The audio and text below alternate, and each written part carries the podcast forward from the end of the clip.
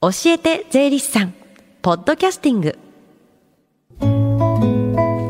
時刻は11時21分です。FM 横浜ラブリーで近藤紗友香がお送りしています。教えて税理士さん。毎週税理士さんをお迎えして私たちの生活から切っても切り離せない税金についてアドバイスをいただきます。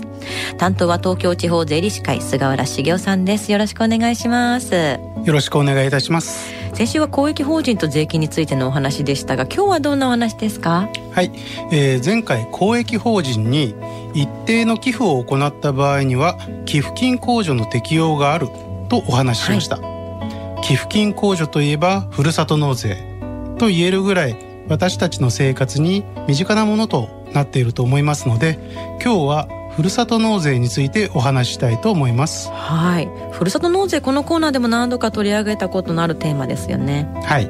そもそもは2008年第一次安倍政権の時に地方間格差や、えー、過疎などによる、えー、税収の減少に悩む自治体に対しての格差是正を推進するために創設された制度です。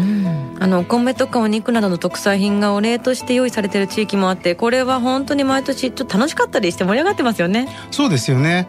えー、実際2020年度の寄付の総額が過去最高の約6725億円と前年2019年度の約4875億円から1.4倍程度に増加していることからもみんなで日本全国の地域を盛り上げていこうというあの雰囲気が読み取れますね、うん、近藤さん、うん、ちなみに2020年のふるさと納税の寄付金額のトップってどこだと思いますか？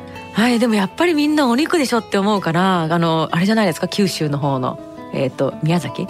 そうですね。その通りです、うん総務省によると、はい、2020年度では宮崎県の都城市がトップとなっています、はい、寄付金額は約135億2500万円だそうです。すごいね。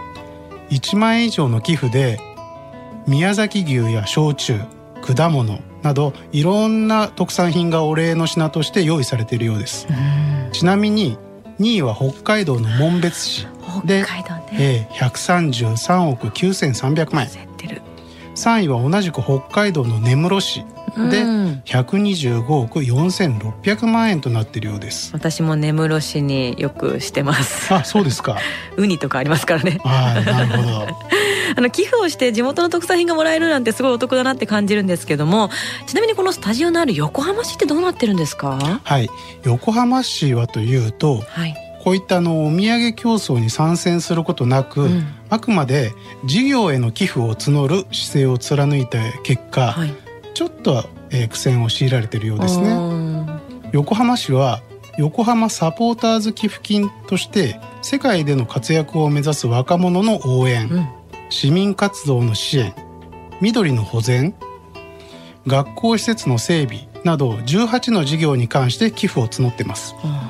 しかし横浜市への寄付金額は令和元年度では約1億1500万円となっています。135分の1みたいななんか1億円以上っていうと数字はもちろんすごく大きいと思うんですけれどもこの都の上司ですよね、はい、135億円と比べるとかなり少なく感じますよね。そうですよねまああのふるさと納税というものは、うん、今納めている住民税の一部を寄付した自治体に移転させるということになりますので、うん。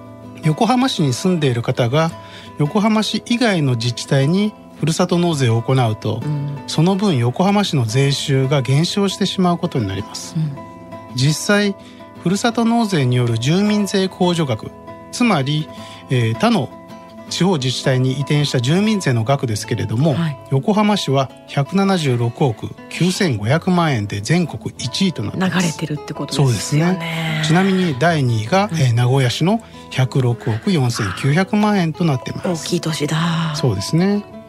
ふるさと納税の趣旨を考えると、うん、人口が多い都市の責任として住民税が一定程度地方に移転することは避けられないんですけれども、うん、まあ、横浜市としても寄付した方に感謝の意を表すとともに、うん。地域振興につなげる策が欲しいですよね。本当ですね。このなんか若者のこう応援っていうのはすごくいい方向性だと思うけども一方でやっぱりもう少しお金が集められないとちょっとね流れすぎですよねこの数字を見るとね。かなり大きいですよね。そうですね。では改めてふるさと納税について教えてください。はい、えー、ふるさと納税大きく分けて4つの特徴があります、うん、1つは、えー、生まれ故郷でなくても OK、うん、2つ目、えー、使い道を特定できる。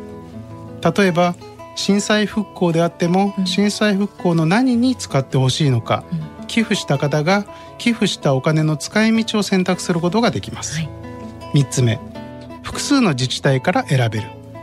例えば旅行で行った思い出の街の、えー、景観保護と離れて暮らしているおじいちゃんおばあちゃんの住んでいる町の福祉施設建設など2つ以上の地域に寄付することも可能です。素晴らしい。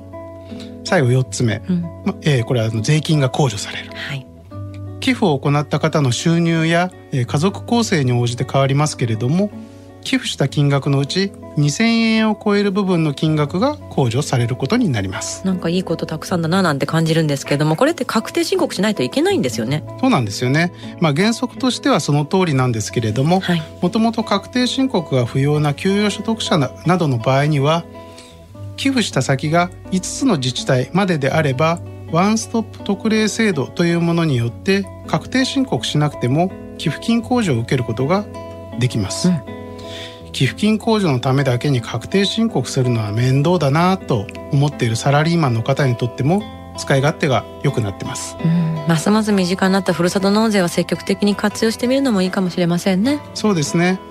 ふるさと納税を通じて日本全国がますます元気になるといいですね。はい。さあ最後に聞き逃したもう一度聞きたいという方このコーナーはポッドキャストでもお聞きいただけます。FM 横浜のホームページまたは iTunes ストアから無料ダウンロードできますのでぜひポッドキャストでも聞いてみてください。番組の SNS にもリンクを貼っておきます。この時間は税金について学ぶ教えて税理士さん。今日のお話はふるさと納税についてでした。菅原さんありがとうございました。ありがとうございました。Deep inside your ears still lingers on fading sound of footsteps, so clear to hear whenever I find you with empty beer bottles in your hand. I see someone four years old staring back at me. Once you told me you don't know who you are. There are pieces of you lost somewhere along the way. And you've been searching hopelessly in a wrong place. Cause they have always been with you from the very start. So many years you haven't been yourself.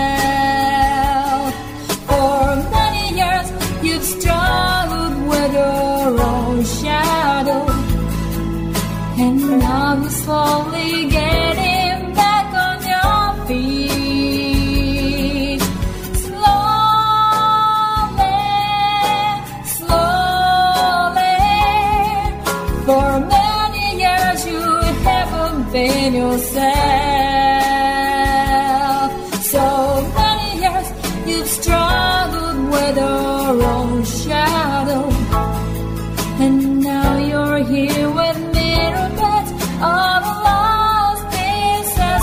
pieces. Slowly, slowly,